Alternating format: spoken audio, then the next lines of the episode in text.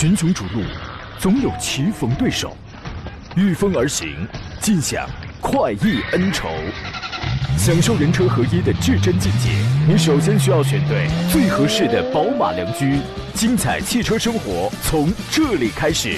买车意见领袖，权威专家团队聚会团购买车，专业评测试驾，主持人杨洋为你客观权威解析。这里是购车联盟。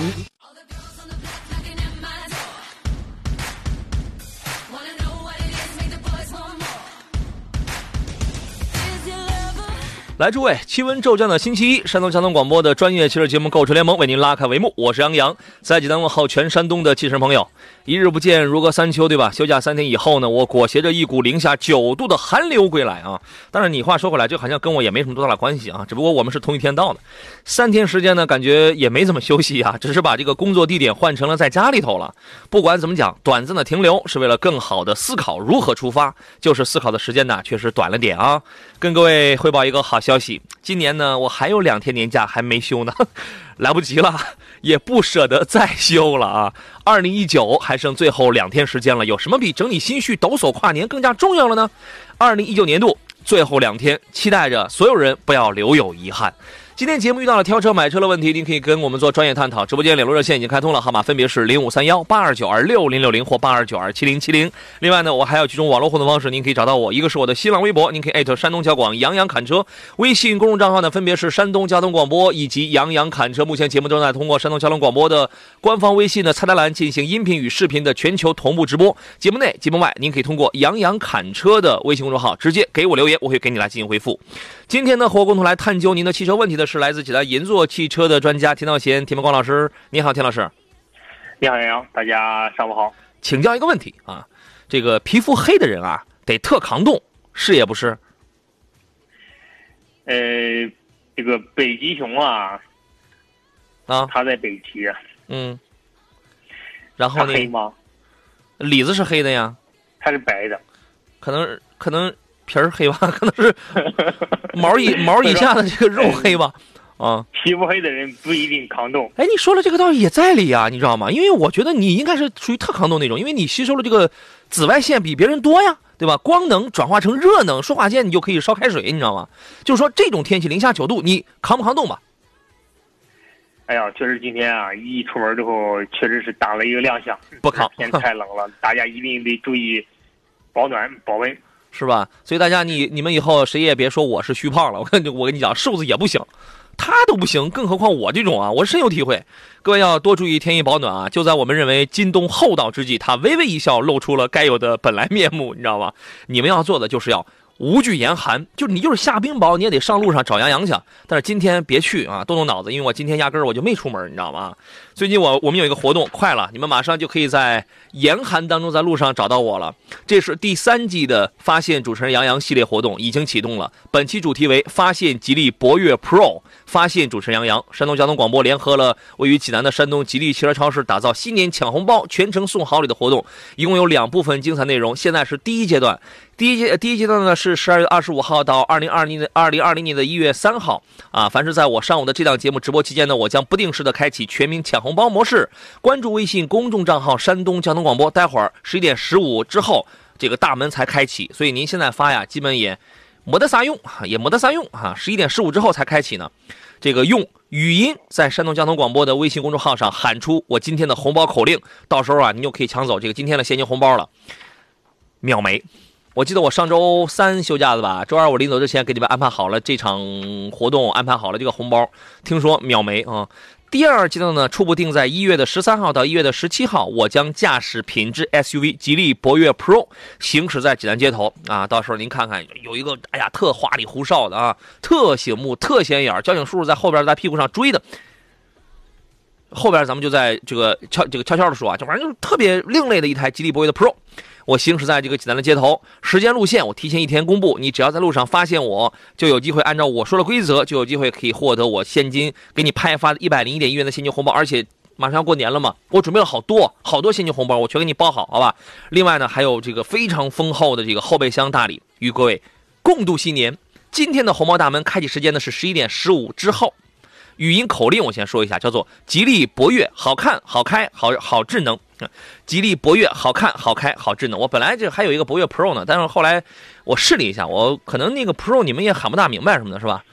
所以嘞，就这么简单就好了啊。机车男孩说：“可遇不可求的阳光组合，精彩演绎，精彩绝伦啊！”您客气了，这是。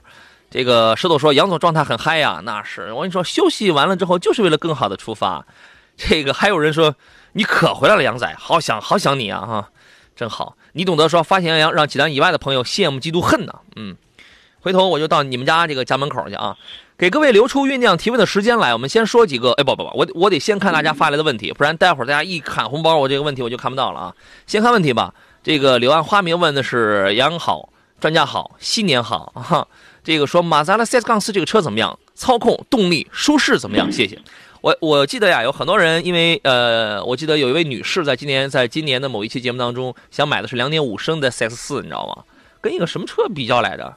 反正当然现在优惠幅度也那也是蛮大的啊。CS 杠四两点五升的操控性极佳，非常好，对吧？实用性次点但是呢，更多的两点零升的销量上占比要更高一些啊。对于这个车，田老师，你的意见是什么？其实我们通过 CS 杠四，它上市到现在，它的产品定位我们能看出来啊。啊。它本身就是一款运动型的轿车。嗯。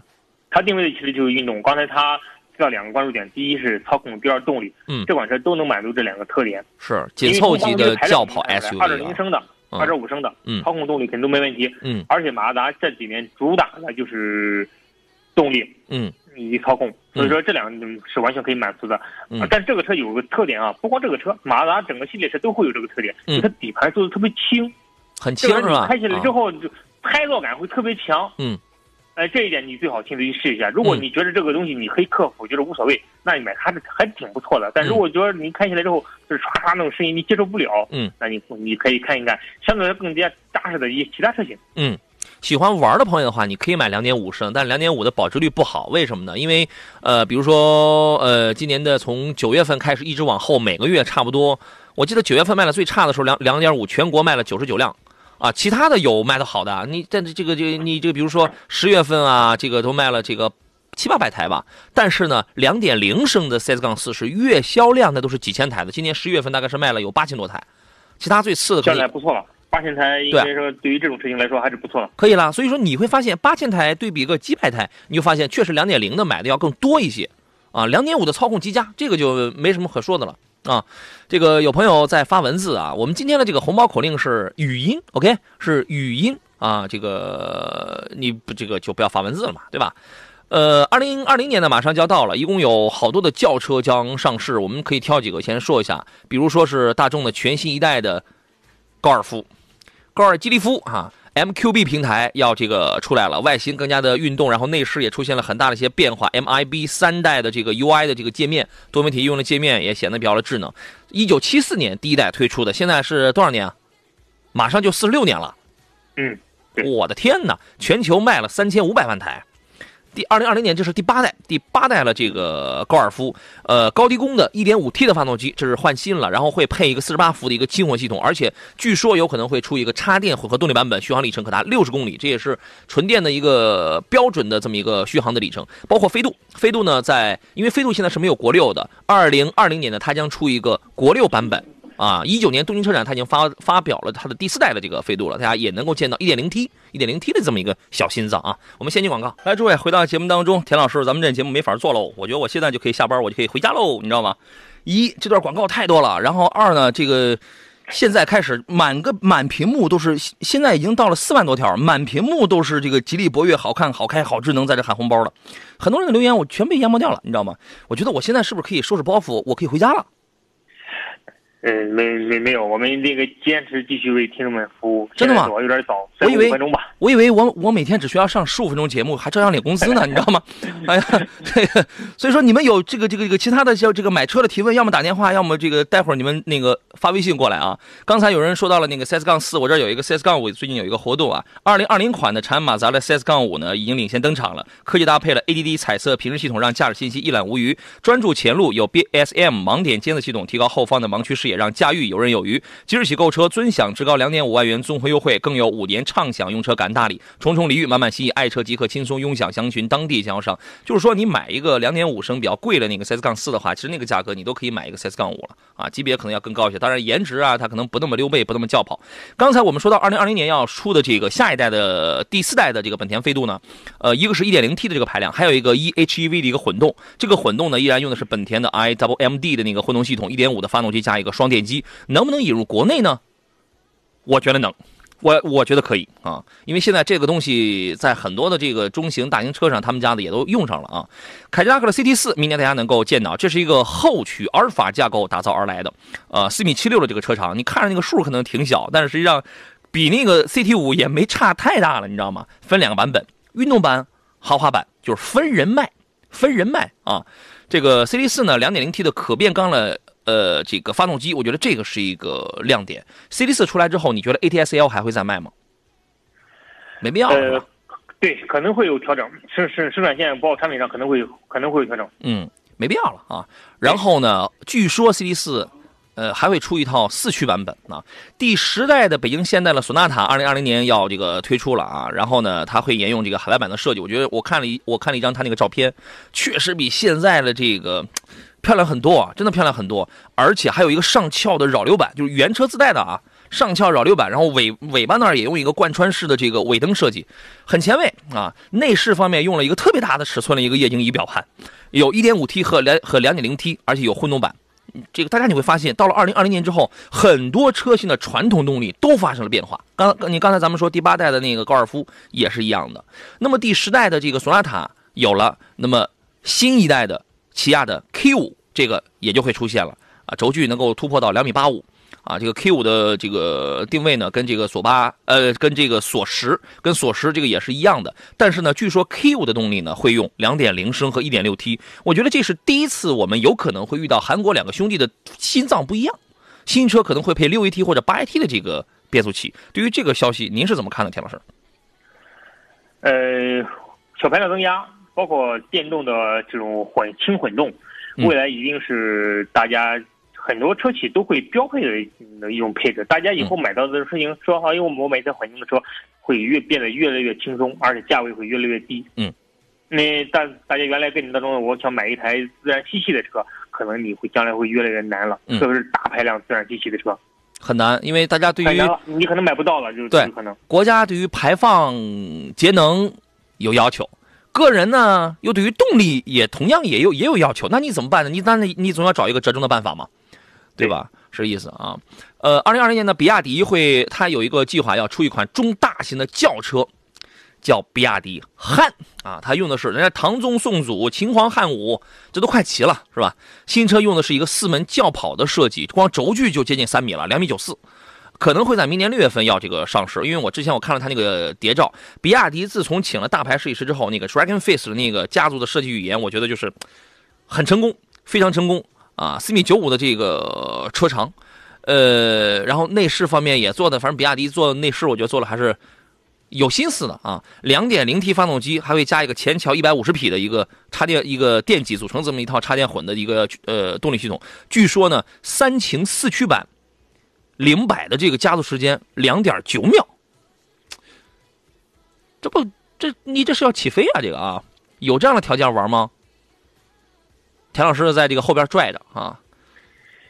其实我们看到哈，比亚迪这这两年，我因为我最近开过一只比亚迪的车，嗯发现比亚迪在内饰啊、做工啊，整个车的感觉上确实是提升了一个档次。嗯，但是感觉确实不一样，给人感觉焕然一新的感觉。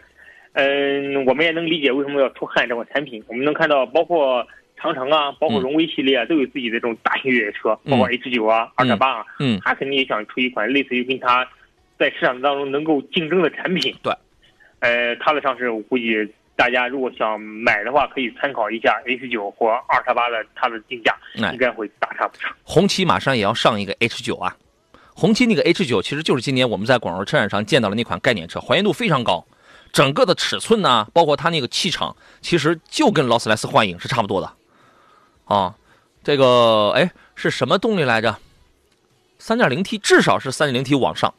三点零 T 肯定是至少电的，是吧？至少是那个排量，因为我们在广州车展见它的时候，不让是不让拍内饰的，是不让看内饰，因为因为那个车现在已经在路在路测了，啊，我觉得整个的那个气场气场十足，啊，然后我们再说这个吉利，吉利呢在二零二零年呢将推一款这个全新的中级车，它的定位是在帝豪的 GL 跟博瑞之间的。那么这个新车呢，是基于吉利有原来有一块概念叫呃怪呃有有一个概念车叫做 Preface Preface，然后呃基于它来打造的，这是 CMA 架构下的首款轿车。大家都都知道 CMA 平台，还有还还有 BMA，但是出来很多的，你比如说 CMA 啊，往往都是造一些 SUV 的首款轿车啊，这个要出来。今年上呃今年对上海车展上 Preface 当时是亮相，而且我当时我就说过，这个车量产之后它的还原度会非常的高。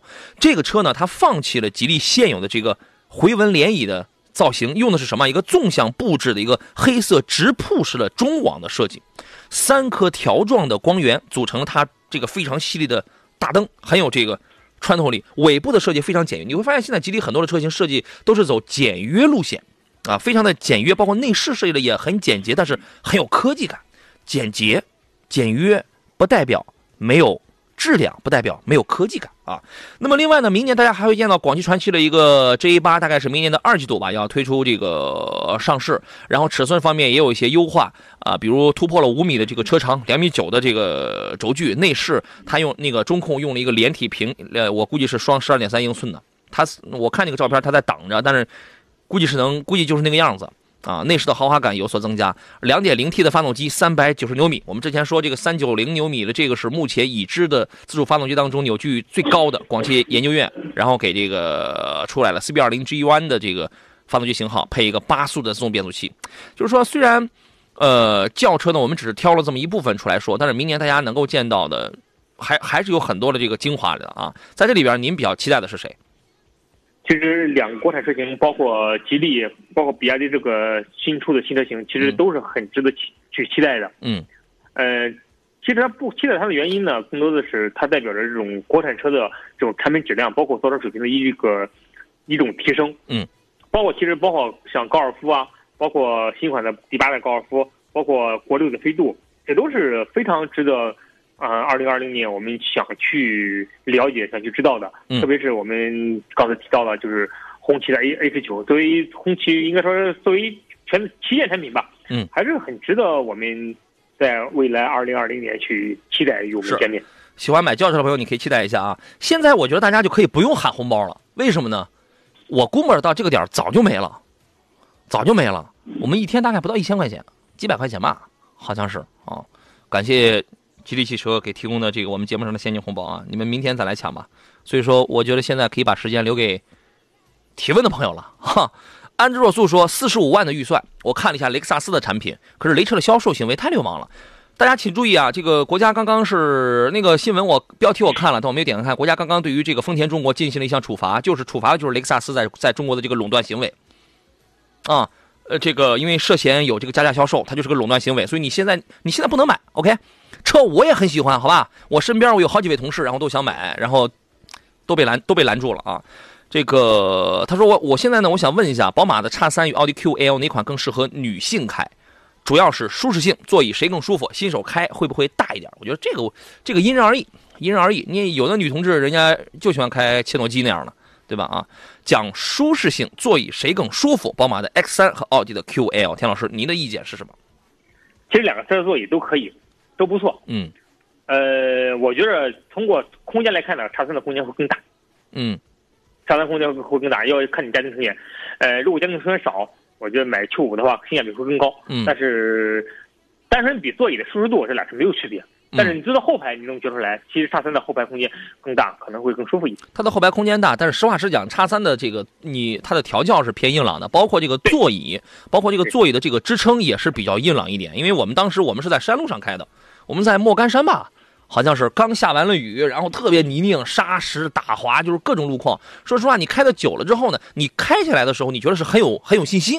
但是你如果长期在车上坐的话，你会觉得它的座椅偏硬偏硬一点。我觉得在在这个座椅的这个柔软程度上，我我个人认为 Q 五做的要好一点。当然，叉三的操控性是真不错啊。这个 Q 五现在的价格很便宜，性价比挺高。所以说，在这里边，你如果买的是两驱车的话，这俩你买谁都是 OK 的，你自个儿去挑一挑。群雄逐鹿，总有棋逢对手。御风而行，尽享快意恩仇。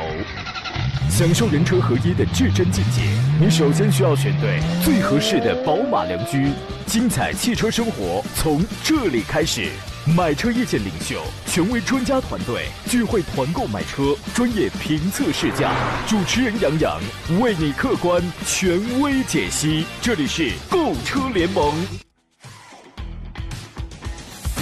来，诸位，我们继续回到星期一为您直播的山东交通广播的购车联盟节目当中。本节目专业解答跳车买车的问题，我是杨洋。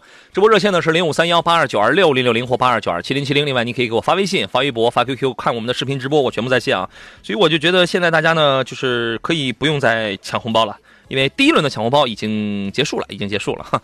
你看木影戏人家就说嘛，喊红包太多了，不知道这个杨老师能不能看到我的信息？嗯，对呀，你知道吗？他是这样，我们我刚才呃，我粗略了，我问了一下这个后台，现在是 这个不到十万人吧，不到十万人，然后在线，在这个这个抢这个红包吧，就秒没，你知道吗？所以现在大家可以了，OK 了，可以了啊。这个接下来咱们要看看大家这个挑车买车的这些个问题了。座上宾呢是来自济南银座汽车的田道贤田鹏老师，你好，田老师。大家中午好，我们又回来上班了，是吧？又回来了啊。我们来听听热线上杨先生他的买车提问。你好。哎，你好，杨老师，你好。你好，杨先生，欢迎你，请讲。你说说。我想咨询一下，我近期想买一款车。嗯。我想咨询下两位专家，就是就是那个凯迪拉克的两驱豪华版。谁？哎，凯迪拉克叉 T 五两驱豪华版。XT 五是吧？啊。啊，对。这个车可以，这个嗯，这个车现在优惠幅度很大吧？在你那儿？呃，现在青岛这边应该是在二十七以下。那你看这个优惠幅度，这个真的是 OK 了，是吧？呃，这个裸车是二十七以下。对，年里程能跑几万？你预计？呃，我估计可能就是在一万到一万五之间吧。那就无所谓了，什么油耗啊、保养啊，什么这个这都无所谓了。你百公里你奔着十二升油去，那又如何？那你那你也跑不多。我觉得可以，这个等于是优惠七八万嘛，这个优惠七八万。田老师觉得呢？呃，估计市场价格应该在二十六万左右。嗯，如果二十六万左右，你想想你能买个什么车哈？嗯，途观的高配。嗯，呃，但是你买的是凯拉克的叉 T 五，啊，它比途观的档次啊，各种操控感、舒适度要高很多，所以说性价比是非常的高的。嗯，就是如果说年里程这样的设计啊，你如果说开的并不是很多，不太在乎将来未来的保值情况的话，嗯，它是很不错的选择。嗯。你建议你买了它之后多开两年，就是开上它五六年、七八年之后你再卖可能会更好。反正卖的时候也是按照那个二十六七万卖，是吧？对你卖的时候 反正是吧，卖的时候跌价跌的也也是挺厉害。但是怎怎么说呢？你毕竟花二十六七万你买了台豪华车，对是吧？开起来感觉是不一样的。因为哦，它这个车就是就是保值率稍微差一些，是吧？对，呃，就。后期保养啊，像车子在平常行驶当中这些小毛病不多吧？这个车，小毛病不敢不敢说不多，这个一定是有小毛病。然后养护费用呢，七千五百公里养护一回，费用大概在一千几百块钱吧，一千多点吧。但是你一年养两回就够了。比奔驰啊，比宝马、奥迪要少。呃，但是吧，你像你一年开一万多公里，你养两回就够了。对。啊，是是是，呃，跑这个公里数不多，因为之前我们也看过奥迪 Q 五，也也比较过。嗯嗯，你在青岛市区开的话，你在青岛市区开的话，油耗大概在十一二升，也还可以。十一二升。对，反正你反正你跑的不多。家亲戚有个 Q 五，有个 Q 五 L，它油耗差不多也在十升到十一升这样嘛。啊。市区跑。嗯，对啊，那也是城市油耗是吧？嗯，差不多。啊，对对对，城市油耗也差不多，就它油耗里面也差不多，可能略高一点点。对你这个车可以买，因为毕竟这个价格便宜之后，性价比还是蛮高的。哦，好的好的好的，谢谢谢谢。好嘞，再见啊，好嘞，拜拜。嗯，价格可以再谈一谈啊。然后呢，刚才他一问到这个，刚才我们有朋友发了一个，这是谁发的啊？我都提前把问题都给筛选出来。哎，谁问的来着？啊，找不到了，找不到了。反正刚才有人问了一个 CT 六，问凯迪拉克 CT 六这个车怎么样？现在可以买吗？你看，它跟这个叉 T 五的套路它是一样的。CT 六现在优惠十万，对吧？它这个优惠十万之后啊，我认为它也是二十来万，你知道吗？它差不多。您刚才说那个叉 T 五是二十六七万，CT 六的入门那也是在二，也是在二十六七万，对吧？这个大型的这个这个这个豪华轿车，跟跟那个什么，其实它的级别比 A 六啊，比比这个五系啊，你这个还能再高半个级别。对吧？我觉得可以买，但是要买的话，我建议你不要买那个低配的，那个二十六七万的那个，就那个时尚版的那个，那个不要买，因为座椅什么都是仿皮的。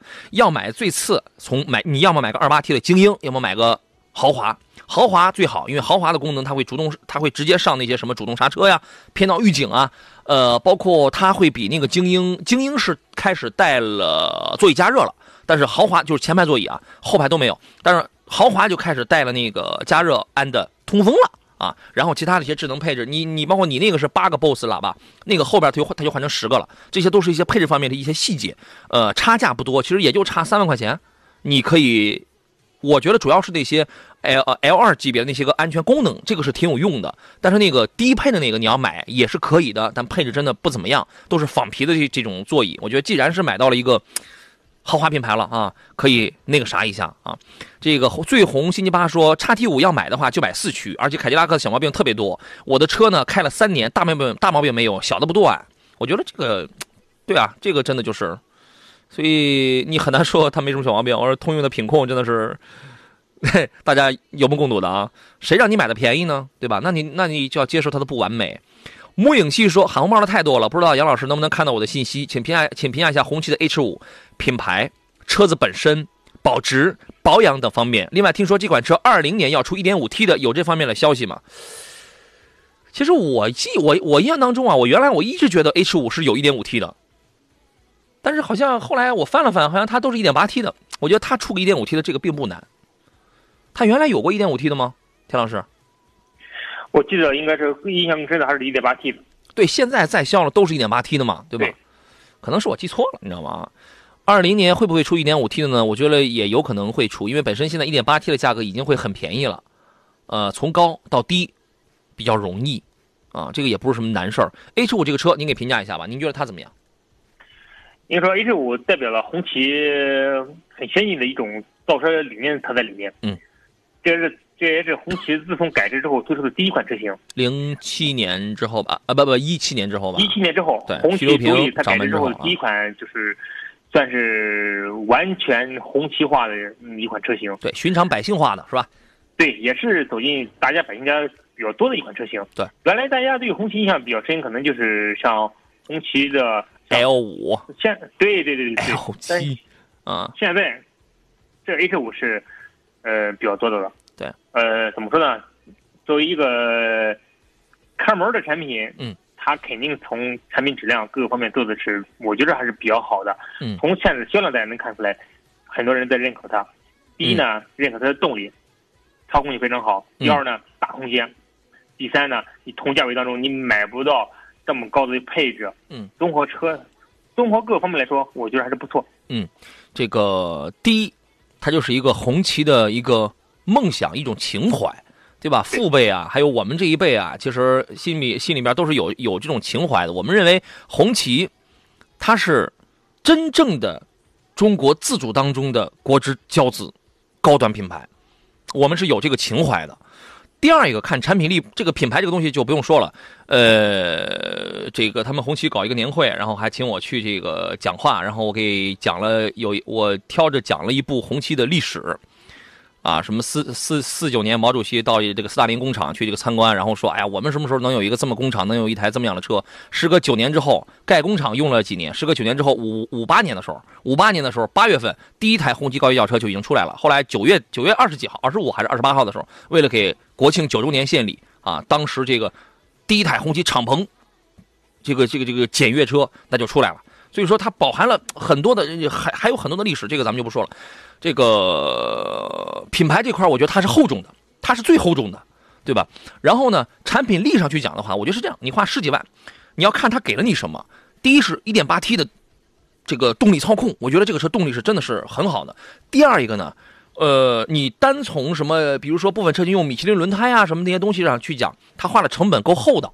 再一个溜背轿车，我觉得在我第一眼，我几年前我第一次开到红旗 H 五的时候，给我的感觉啊，除了内饰我觉得有一点塑料感之外呢，其他的真的是不错，真的很好。而且它现在它是，好像我问了一下，好像它现在是不是在有的地方它不是终身免费保养，大概是四年十万公里吧，十万公呃十万公里是不是免费保养保修什么这一类的？我觉得这个算是一个利好，这算是个利好。啊，我老家的一个表弟，一个表弟呢，他就喜欢一台红旗的蓝色的 H 五，但那个车哪哪他都缺货。后来我帮他搞定的，七天还是几天他就开上车了，啊，这说明呢，确实现在不光是中老年朋友对红旗有一些情愫，你知道吗？而且我参加红旗的活动，我发现他们家里这个年轻的车主很多，你知道吗？就是你一看那种心态，年轻的就是那种很多。我认为这个车是有竞争力的，你可以考虑的啊。不说了，海盐环保设备说，呃，杨老师好，每年呢大概是五万公里，评价一下奥德赛怎么样？谢谢。你如果五万公里的话，你买一个奥德赛的混动，如果是市区里程比较多的话，我觉得这个车还是可以的，还是挺适合你。但是这个车呢，现在不实惠，价格贵呀。田老师你怎么看？呃，大里程的话，一年行驶比较多，还是买日系品牌啊。啊，这边相对来说会更省心，嗯，你将来用的可能会更舒服一些。嗯嗯，对呀、我主要是觉得现在这个车价格虚。对，价格现太虚了在因为它不优惠，像很多东西它它在里面，所以说就是性价比并不是很高。不高，就是说我原来我看了它那个配置单啊，我觉得就是现在的二零一九款的这个锐混的这个奥德赛呢，你只有从那个二十七万五千八那个配置往上买，才是一台商务车比较合格的配置。也有人说啊，我觉得二十五万那个价格也挺合适，OK，这个都没有问题。呃，反正你配置嘛，各每个人的需求是不一样的啊。艾力绅的混动那那个价格那就更虚了。啊，谈谈一谈价格吧。来，诸位，回到我们今天最后一段的节目当中，我宣布第二轮抢红包现在又开始了。哎呀，这个节目没法做了，你们怎么这么厚爱我们这个节目啊？老爱在这个节目里的这个抢红包。呃，刚才咱俩没留下什么事儿是吧？那个奥德赛的事儿、对，说完了啊，说完了这都说完了。对，就是再谈谈价格吧，再谈一谈啊。刚才有朋友问的是那个哈弗的 H 2怎么样？这个问题我还没有回答呢，我还没有回答。然后那个谁，我们就有在视频直播当中的听众，然后就给他回说，你为什么不看一下长安 CS 三五的这个 Plus？我觉得这位朋友是专业的，他这个观点是对的。H 2呢，我认为真是太小了，实用性就是真的不高，而且在它这个价位当中，你就是你不想要大的话，那么在它这个价位当中也有比它略大一点，同时兼顾好开好停又有实用性又有功能性的一些选择。这个车呢，真的就是它是一个几年前的产物，一直没有一些很很很实质的这种变化。我觉得，因为哈弗家里的卖的最好的只有一台车，就是 H 六，只有那一台车，你知道吗？啊，对于这个车，田老师您是什么观点呢？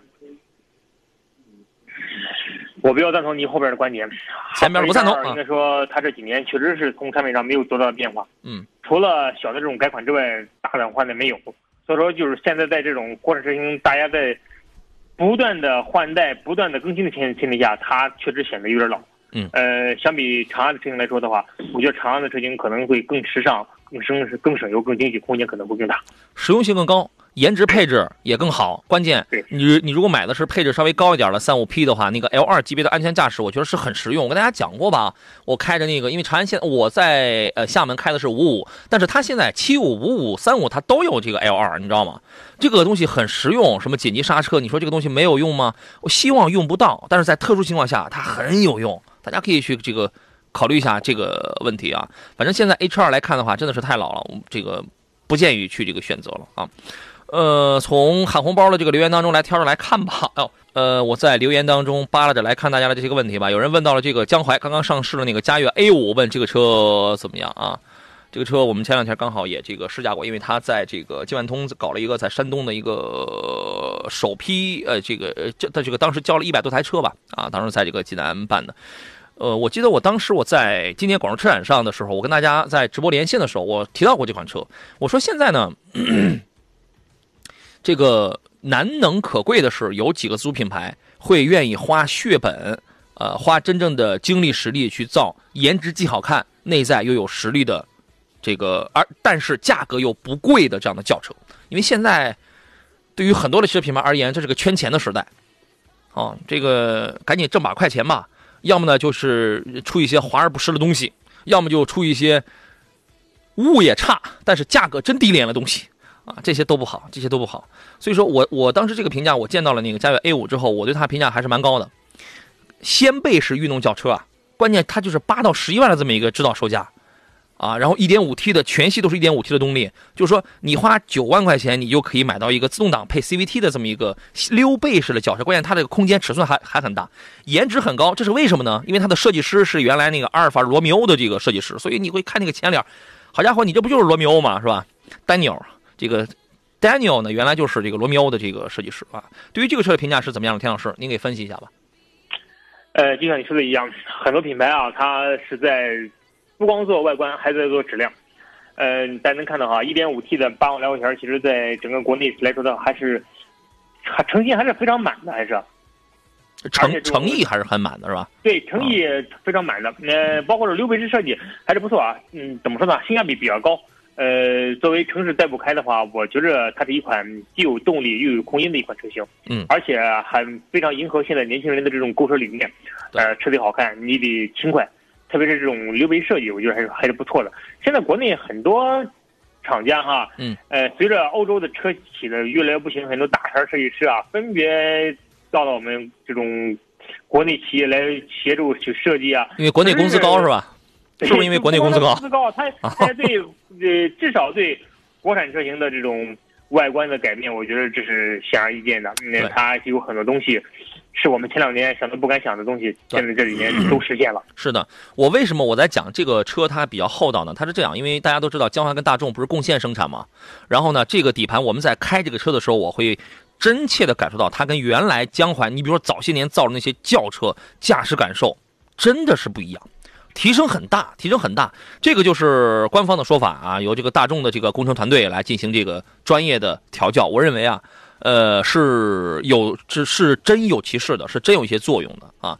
然后呢，你从它这个悬挂，你看八到十一万，悬挂给你配什么？前麦弗逊的独立悬架，后边用的是大众的同平台的那个异形多连杆独立悬架，而不是其他在这个价位更多车型用的一个扭力梁的非独立后悬架。所以，我所以我觉得你这样，你再来看，哎，起码从硬件上来讲，它还是比较厚道的，是吧？然然后呢，再看内饰，内饰它有一个十点四、十点五、十点四还是十点五的一个一个高清的液液晶中控，还加一个七英寸的一个一个液晶仪表，它说叫双液晶仪表组合嘛。我觉得能够实现很多的这个功能，包括它也有什么 L 二级别的这个安全驾驶。啊，电尾的那个掀背门，我觉得那是那是很帅，大家在很多广告片当中是看是能看到那个的，是吧？所以我觉得真挺厚道的啊。年底了，有兴趣的朋友可以去看一下。另外呢，来说一个新闻，就是跟这个宝骏有关。现在是五 G 时代，对吧？五 G 的这个全景全场景的智能化时代啊，这个汽车呢确实也迎来了一个百年当中最大的一个机遇跟这个变革。有人说第三次革命就是叫智能化革命。在二十九号的时候呢，新宝骏在中国互联网和科技企业的圣地深圳发布了全球首款搭载华为。HiCar 智慧互联量产汽车，它联合了这个华为、博泰、爱奇艺、喜马拉雅、苏宁、携程、美团、百度云、酷我等一众的这个生态伙伴，共同打造了一个新宝骏的移动智能空间。简单来讲是什么呢？它就是一个物联网的这样的一个生态圈，可以全域、全时、全生态的打通你的这个智能出行的空间，解放了空间限制，让万物互联成为了这个可能。这在所有的汽车品牌当中，我们都在说要拥抱五 G 时代，要迎接五 G 时代。这在所有的汽车品牌当中，这算是做的最好的，呃，算了，做了做了做了做了最快的。宝骏新宝骏首款搭载这个华为 HiCar 智慧互联量产车是 RC 六，也正式亮相了，并且呢，从明年的三月份开始呢，全系新宝骏的全系产品都将搭载这个华为的 HiCar 的一个智慧互联解决方案。呃，这个东西可以干什么呢？在车内一键可以远程控制你的家居。用手机跟这个车机可以更好的无感连接，车内摄像头可以监测你有没有疲劳驾驶，安卓应用生态共享、日程卡片，你都可以干。就是你在车里一键，你就你可以控制我。我刚才我不是说了，有那么多什么博泰、华为、苏宁，有那么多汽车品牌吗？有那么多这个家居的那些品牌吗？只要你家里有这些东西，你通过你的这个车，通过你的一部手机，都可以控制。就是你的手机、你的车、你的家居。哎，它是一个智能化的圈圈哦，你觉得这个事儿有意思吗？有意思，将来大家坐在车里啊，基本上不用手机也能够实现，就是从吃穿住行 基本上都能给你解决了。是的，比如说跟老婆吵架了，田老师跟老婆吵架了，老婆在家里手机没带出来了啊，一样过得很滋润，是吗？哎，对，这个在楼下就给老婆把家里的空调、热水器、电饭煲全关了。啊，你这这这，后来你觉得你还能回得家去吗？我们不能有这种想法。哼，后来你也不一定能回得去了啊。我觉得这是一个趋势，而新宝骏呢，它是做的最早的，啊，这个是很有意思的一件事情啊。今天时间关系，我们节目就到这儿了。再次感谢田道贤老师来做客，咱们下回再见喽。嗯，好，再见。感谢诸位，今天呢有很多没有聊完的话题，包括有很多被淹没的这个提问，甭着急，明天呢我们接着再聊。呃，山东交通广播购车联盟十一点准时和您见面。节目以外，通过“杨洋侃车”的微信公众号，在公众号里面搜索小写的拼音全拼“杨洋侃车”就可以找到我了。我是杨洋，明天中午十一点我们准时再见喽。